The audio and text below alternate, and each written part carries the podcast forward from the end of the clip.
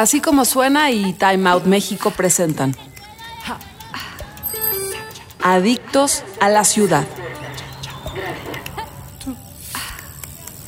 La definición de emprender es empezar a hacer una cosa determinada, en especial cuando exige esfuerzo o trabajo o cuando tiene cierta importancia o envergadura. Pero ¿qué pasa cuando la comunidad LGBT desea emprender? Los proyectos enfocados en esta comunidad tienen sus retos y particularidades. Quédate a escuchar este podcast, pues platicaremos con dos expertos en emprendimiento y en hacer comunidad, los fundadores de Colmena 41. Hola, ¿qué tal? Yo soy Alberto Cervantes, editor de Arte y Cultura y LGBTI en Time Out México. Conectar, inspirar, hacer comunidad. Estas son las palabras que definen a Colmena 41, una iniciativa LGBTI que conecta a la comunidad a través de charlas y eventos de networking y que últimamente están enfocados en aconsejar a las personas LGBT que desean emprender. Para este podcast nos acompañan los fundadores de Colmena 41, Enrique Torre Molina y Federico Arellano. Bienvenidos chicos. Muchas gracias Alberto. Hola, ¿qué tal? Mucho gusto estar acá. Oigan, pues qué mejor presentación que la que pueden darnos ustedes. Cuéntenos cada uno quiénes son y algunas cosas que han hecho para la comunidad. A ver, vas Fede, arráncate. bueno, eh, pues yo soy, yo soy Federico Arellano, orgulloso miembro de la comunidad LGBTQ. Eh, soy, soy, soy, así, he sido emprendedor, pues, toda, toda mi vida. Eh, tengo tengo un, emprendimiento que es una plataforma de, crowdfunding. y bueno, además, además de eso, em, he asesorado pues a un, a un montón de emprendedores. El otro día hacemos la cuenta eh, y entre, entre los talleres, los programas en universidades, el, crowdfunding, etcétera, ya llevamos cerca de 20 mil emprendimientos asesorados, sobre todo en etapas, en etapas iniciales. Em, y, básicamente dentro, del, dentro de mi, mi trayectoria profesional, una de las cosas que más me marcó, tal vez la cosa que más me marcó, fue mi proceso de autoaceptación. Eh, yo salí del closet ya muy grande, eh, casi a los 28 años, ¿no? A través de una, de una historia así como de mucha pasión y sangre y terror. Eh, y no fue hasta entonces que pude de alguna manera, pues además de asumirme a mí mismo con, con mucho gusto y con, y con mucha pues como con mucha tranquilidad, pues con mucha paz. Eh, ese mismo proceso me sirvió para entender cómo estaban relacionados los negocios a esta parte de aceptarse y de quererse a uno mismo. Eh, dentro de mis, dentro de mis, de, mis pasiones y de mis filias, seguía yo las redes sociales de Enrique Torremolina y fue así como un día en un evento en el Senado de la República eh, me le acerqué y le dije, hola Enrique, pues mira, yo, yo, soy, yo soy emprendedor, trabajo con emprendedores eh, y básicamente creo que el emprendimiento es un proceso tremendamente ligado a la aceptación personal, ligado pues eso, como a la, autocomprensión y, me gustaría poder transmitir este mensaje a todo el mundo. ¿Qué onda? ¿Qué se te ocurre? Y hasta ahí me quedo y ahora que, que Enrique se presente. Pues mi historia también, digamos, como profesional o también está muy ligada a, a mi proceso de salir del closet. O sea, yo salí del closet como un, en ese entonces, chavo gay a los 19 años y desde entonces empecé a involucrarme en temas de derechos humanos, específicamente de derechos LGBT eh, primero a través de medios de comunicación universitarios, cuando estaba yo en la universidad, luego empecé a trabajar con organizaciones eh, civiles aquí en México, en Estados Unidos. Y los últimos 14 años, pues ya me he dedicado de lleno a temas de la comunidad LGBT, tanto con ONGs, eh, asesorando también a empresas en temas de inclusión laboral, eh, haciendo investigación para algunas universidades, para gobierno, en diferentes temas relacionados a la comunidad LGBT eh, en el mundo. Y pues mi trabajo me había llevado como a conocer muy de cerca iniciativas a favor de la comunidad LGBT en todos esos sectores, ¿no? En el sector del activismo, en el sector de las empresas privadas, del gobierno, de los medios. Y yo veía que había una oportunidad como de, de construir eh, puentes entre esos sectores, ¿no? De pronto yo veía que el lenguaje que hablaban o que hablamos de pronto los activistas es muy distinto al que hablan los empresarios, por ejemplo, ¿no? O la academia, o la gente en los medios. Eh, veía yo también que cada vez había más personas, digamos, que tenían un trabajo de lo que sea, pero que querían también ser más eh, participativos en temas de la comunidad LGBT y no sabían por dónde entrarle. Y así es como empecé a, a pensar en algo que después acabó siendo esto de Colmena 41, ¿no? Nos conocimos, como Fede, en un evento, empezamos a platicar, él me dijo, soy emprendedor, o sea, Fede era una de esas personas, ¿no? Que decía, yo soy empresario, soy emprendedor, me dedico a esto y quiero meterme más en temas de la comunidad LGBT y no sé cómo. Y yo le decía, creo que yo necesito trabajar con alguien con un perfil como el tuyo, que sepa de emprender, que sepa de lana, que no se tarde tres horas en hacer un Excel de un presupuesto, como hasta ahora me pasa a mí.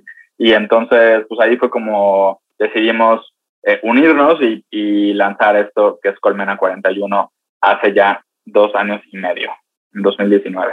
Para los que nos están escuchando, Colmena 41 tiene eh, eh, principalmente y entre varias cosas que hacen, lo iniciaron con los lunes de Colmena, que son una serie de, charlas en donde ellos reúnen especialistas en torno a un tema específico, siempre dirigido a la comunidad LGBTI.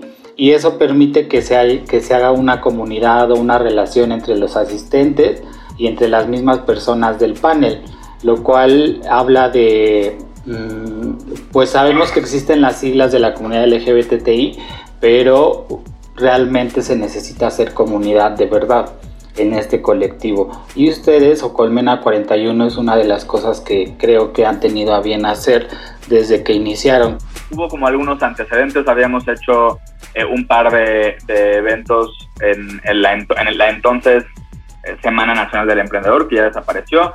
Hicimos por ahí un par de, paneles como sobre emprendimiento LGBT+, por eso el tema de emprendimiento ha estado siempre como muy cerca de, Colmena 41, pero cuando ya lo lanzamos más en forma y, ya no, ya nunca se interrumpió, digamos, fue marzo 2019, justo con ese programa que eran los lunes de Colmena 41, que esperamos retomar pronto.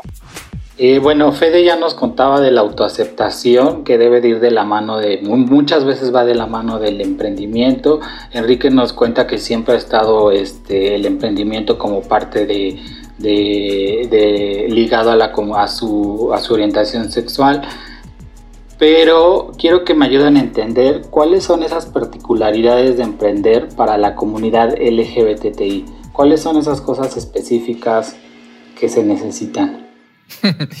Creo que podemos hablar desde, desde muchísimas aristas. Eh, tal vez lo primero que haya que hacer, o sea, y, de muchas aristas en muchos sentidos, es decir, dentro del acrónimo, como algunos dirían, no es lo mismo el, emprender para la comunidad trans, donde creo que la situación es tremendamente más complicada por temas de empleabilidad, por temas donde básicamente el, emprendimiento en ese caso pues es una alternativa de subsistencia más allá que una elección, ¿no? Y de ahí pues bueno, va, va variando y va, y va adquiriendo diferentes matices. Tampoco es lo mismo los, los, problemas particulares que enfrenta la comunidad en la, en la colonia Condesa de la Ciudad de México, ¿no? Que lo que podrían enfrentar en, un municipio pequeñito de Nuevo León, ¿no? Creo que la, la situación es, muy diferente. Hablando de, emprendimiento en general, o sea, como dentro de, dentro de toda esta cosa tan, tan difícil y tan compleja, em, yo pienso que, podríamos encontrar las siguientes generalidades. Em, la primera, el tema de vivir la vida como, como tú quieres y bajo tus propias reglas, que es una decisión muy valiente, ¿no? Que, que se vive pues básicamente todos los días en con quién decides vivir, en que tú ya enfrentaste, digamos que rompiste el closet, entonces enfrentaste a tu familia para poder poner tus reglas y tal. Eh, y básicamente el, el, el, emprendimiento, a veces esas, esas decisiones pues te llevan tal vez algunas, algunos sentimientos o de soledad o de que, pues bueno, pues ahora ráscate con tus propias uñas porque tal vez el, la respuesta de tu familia o de tu jefe en tu trabajo o tal, pues no fue la que esperabas y entonces tienes que emprender, ¿no? Eh, tal vez es mucho menos dramático y tal vez nadie te corrió de tu casa, nadie hiciste nada, sino simplemente, pues vaya, no te sentías cómodo con los chistes que se hacían en tu oficina y entonces dijiste, pues a mí el trabajo de oficina no me late, mejor yo hago mi propia oficina con mis propias reglas. Eh, puede haber otras generalidades ya más, ya más estándares, como por ejemplo cuando buscas financiamiento. Es decir, todas, todas las, las, las, personas eh, pues necesitamos un, un, un, capital inicial, un capital semilla, que a veces tenemos y a veces no. Entonces, ya sea que vayas al banco y pidas un préstamo y entonces aquí la situación de si estás casado versus si no estás casado, pues puede tener algún, alguna característica diferente. La situación de que si vas y le pides dinero a tu tío, ¿no? A tu tío el, el, el rico o a tu tía la rica, pues resulta que este que tal vez te la vas a ver un poquito más difícil porque vas a tener esta, esta barrera inicial. Yo diría que son pues arenas completamente diversas dentro del, dentro del acrónimo, pero en general eso, en general creo que si de por sí te van a criticar en general por emprender porque es un camino menos transitado y por ende un camino tal vez que tiene, que tiene retos adicionales, pues bueno, cuando tienes algunos estigmas sociales extra, pues lo pueden volver un poquito más, un poquito más complicado.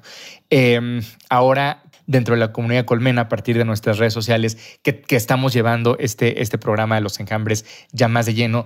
Hemos encontrado historias, la verdad, interesantísimas con las que no es difícil eh, familiarizarse, ¿no?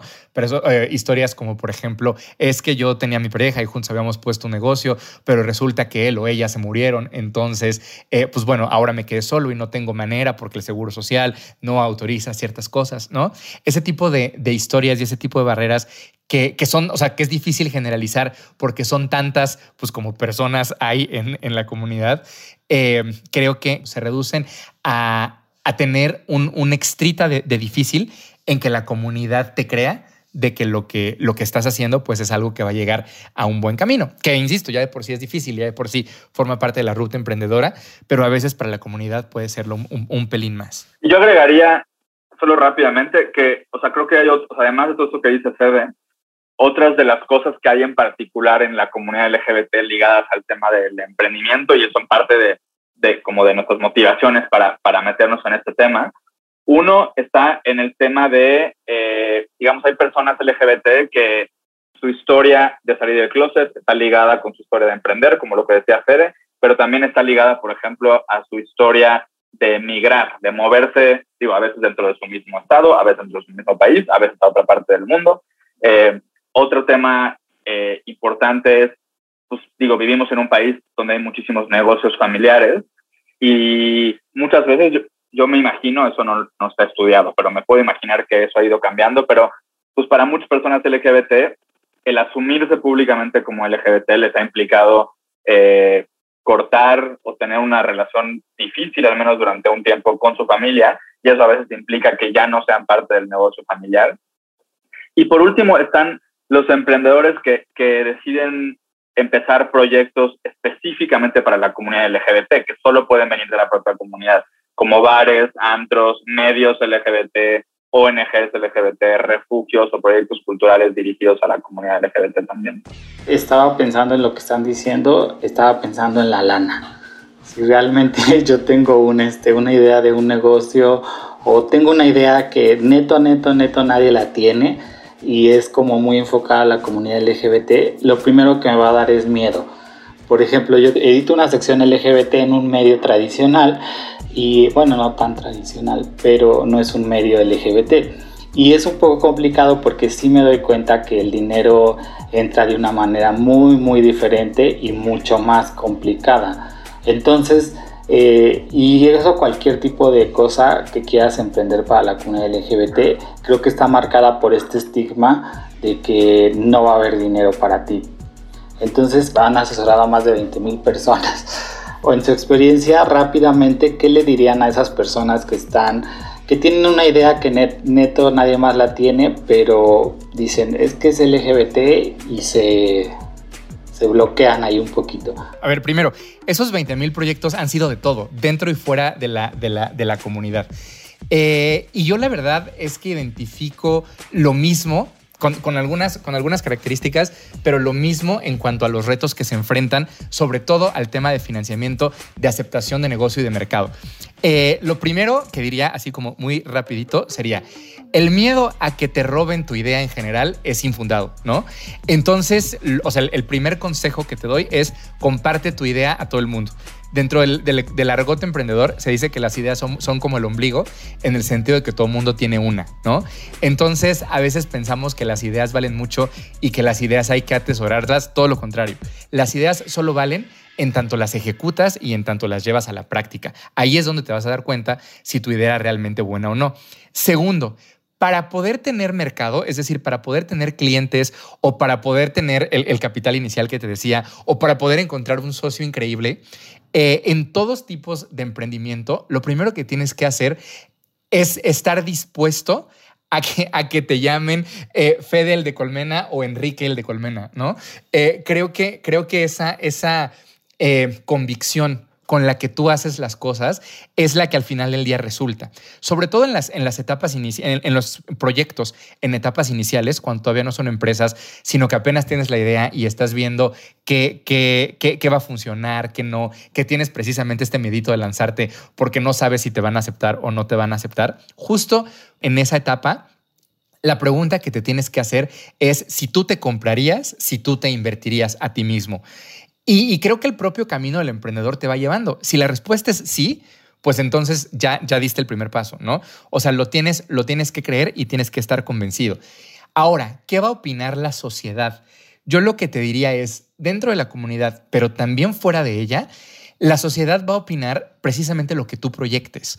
Em, si lo que tú proyectas, incluso que, creo que ha sido, que ha sido la, experiencia de nosotros desde Colmena 41, si tú proyectas, porque así lo quieres, ¿no? Proyectas un tema de inclusión, proyectas un tema de, comunidad en general, proyectas un tema que que traiga obviamente las estrategias acorde a esa estrategia, pienso yo que, que, que, sí va a haber oportunidades económicas, que el dinero sí va a fluir.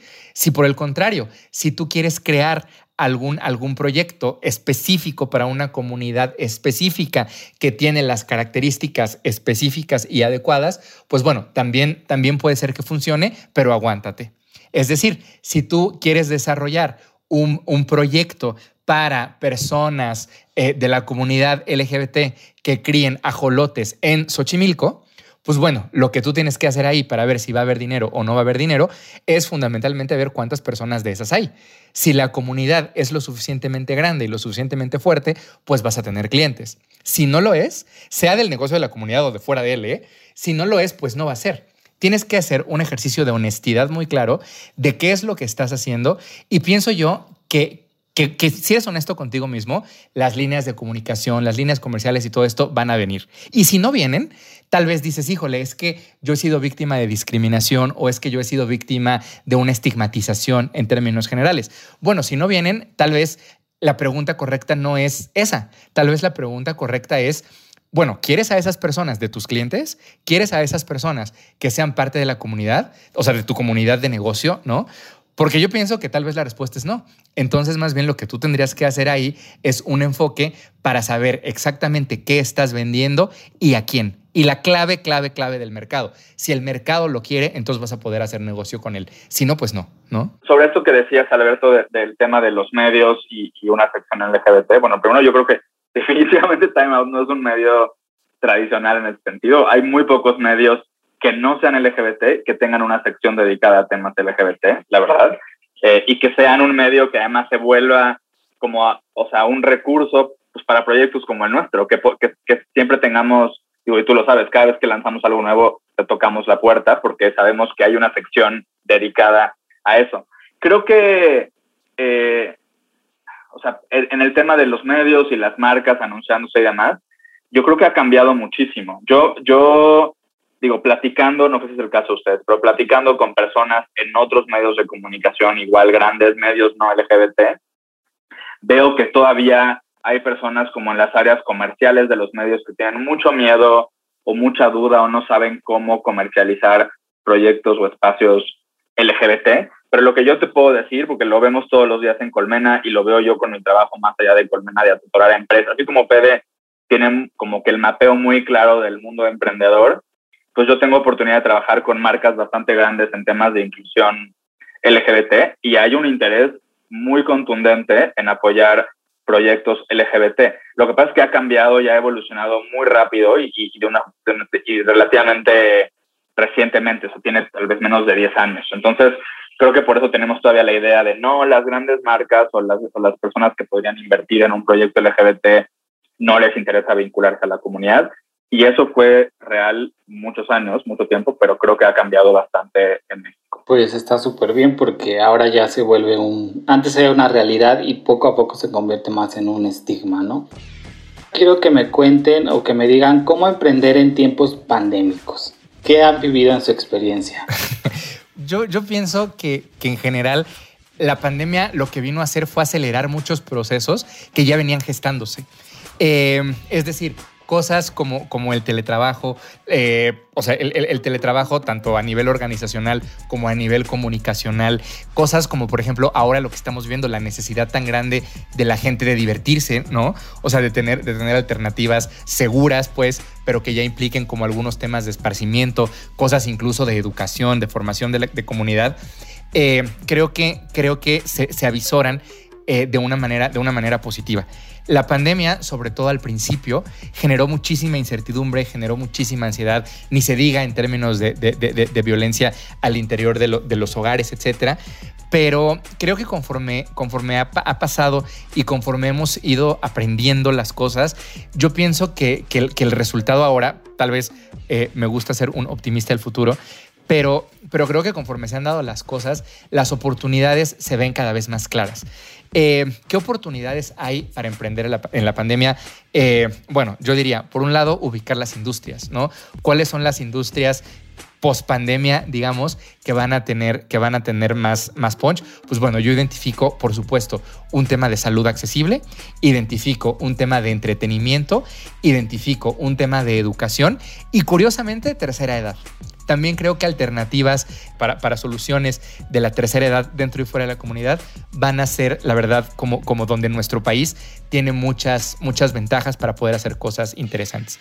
Y dentro de herramientas, yo diría que la pandemia un poco nos quitó la vergüenza de hacer ciertas cosas, como por ejemplo acercarnos a aquellos, a aquellos aliados, a aquellos clientes, a aquellos proveedores que soñabas con ellos y que decías, híjole, ¿cómo voy a trabajar con tal o cual si está lejísimos o tiene su oficina en otra ciudad que no es la mía o cómo le vas a hacer?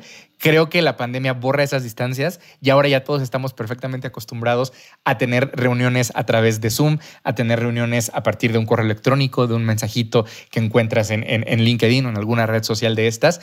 Entonces, pienso que además de las industrias, esta cercanía con quien quieras, yo diría prácticamente en el mundo, te vuelve, te vuelve fuerte.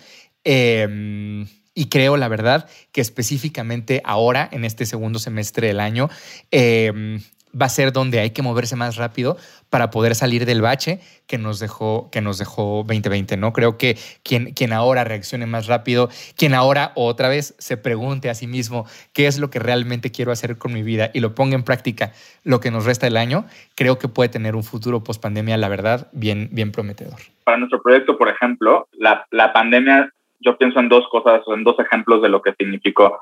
Uno fue que justo estos eventos que teníamos presenciales en Ciudad de México de los lunes de Colmena 41, pues lo seguimos haciendo el resto de 2020, pero ya en digital.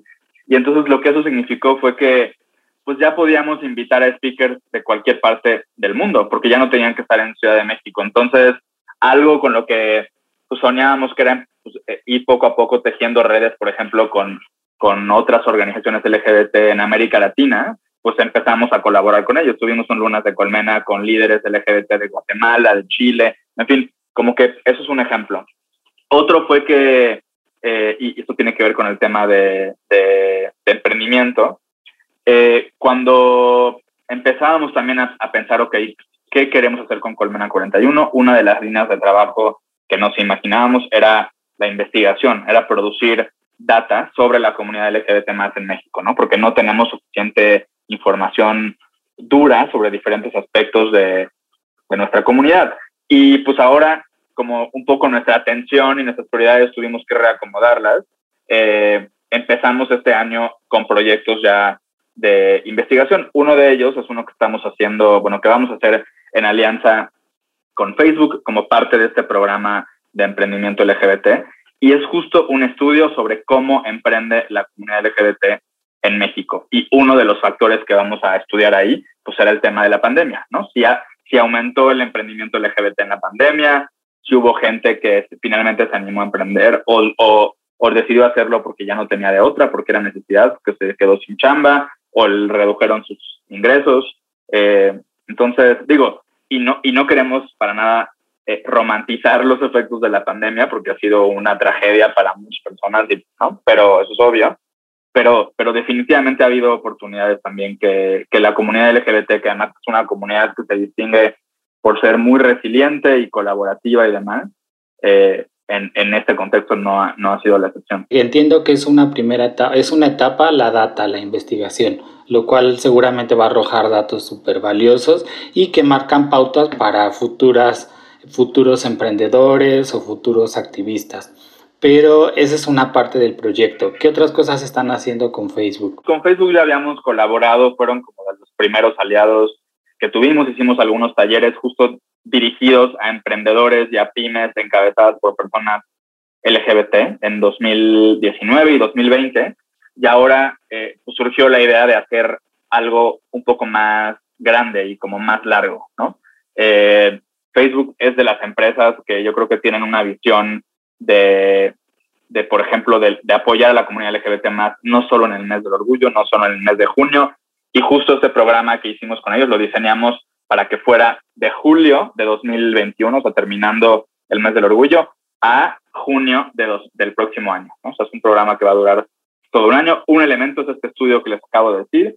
Otro eh, son unos eventos mensuales digitales que les pusimos en Jambres, en Jambre 41, que son 12 sesiones mensuales dirigidas a personas que ya emprendieron o que quieren emprender, eh, y en cada una de esas sesiones tenemos eh, a una persona que invitamos a moderar y a dos speakers relacionados a diferentes temas del, de emprendimiento, ¿no? Como branding, como cómo prototipar un producto o servicio, eh, cómo consigues capital, cómo comunicas el valor de lo que de tu trabajo, de tu producto, de tu servicio.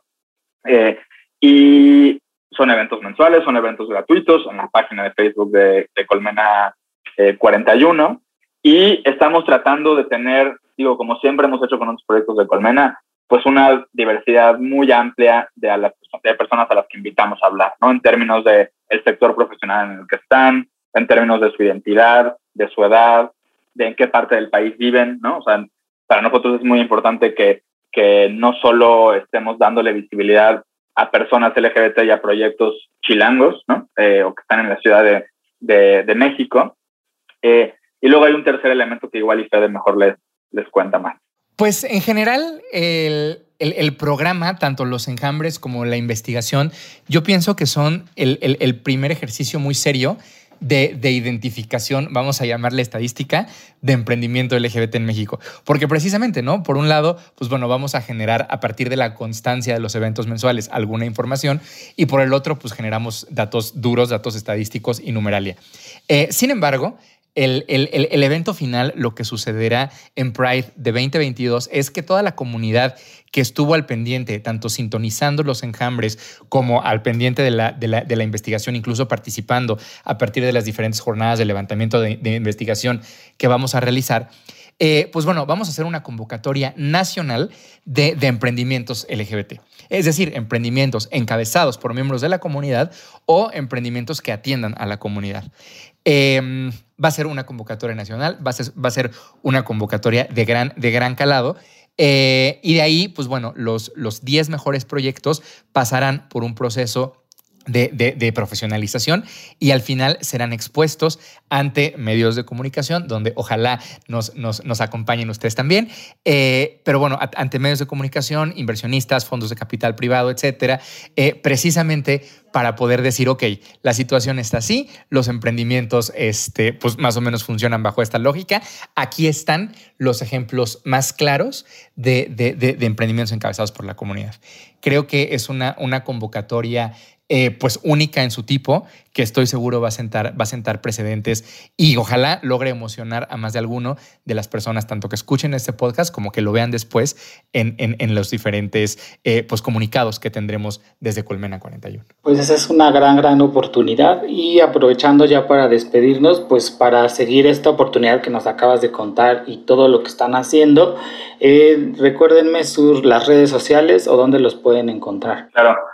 Pues mira, el, mejor canal de comunicación para recibir toda la información y oportunidades de, participar en todo esto que acabamos de decir y cualquier cosa de Colmena es el newsletter de Colmena 41 y se suscriben en 10 segundos en colmena41.com.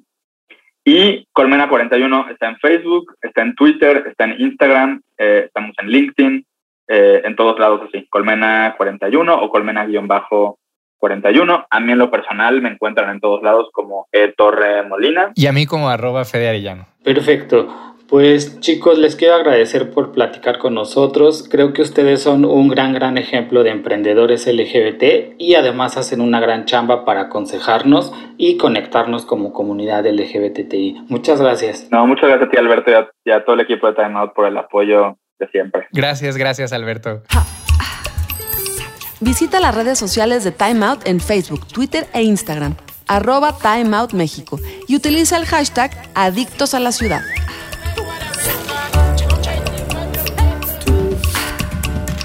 Así como suena y Time Out presentaron Adictos a la Ciudad. Escucha esta y otras adicciones en nuestra página así como suena.com.